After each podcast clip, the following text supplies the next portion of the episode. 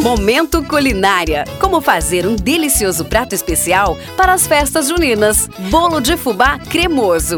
Ingredientes: 4 ovos, 4 xícaras de leite, 3 xícaras de açúcar, 2 colheres de farinha de trigo, 1 xícara e meia de fubá, 2 colheres de margarina, 100 gramas de queijo ralado e 1 colher de fermento em pó. Modo de preparo: em um liquidificador, misture todos os ingredientes até obter uma consistência cremosa. Despeje a massa em uma forma untada e polvilhada com a farinha de trigo. Asse em forno médio a 180 graus, pré-aquecido por 40 minutos. Sirva frio e bom apetite!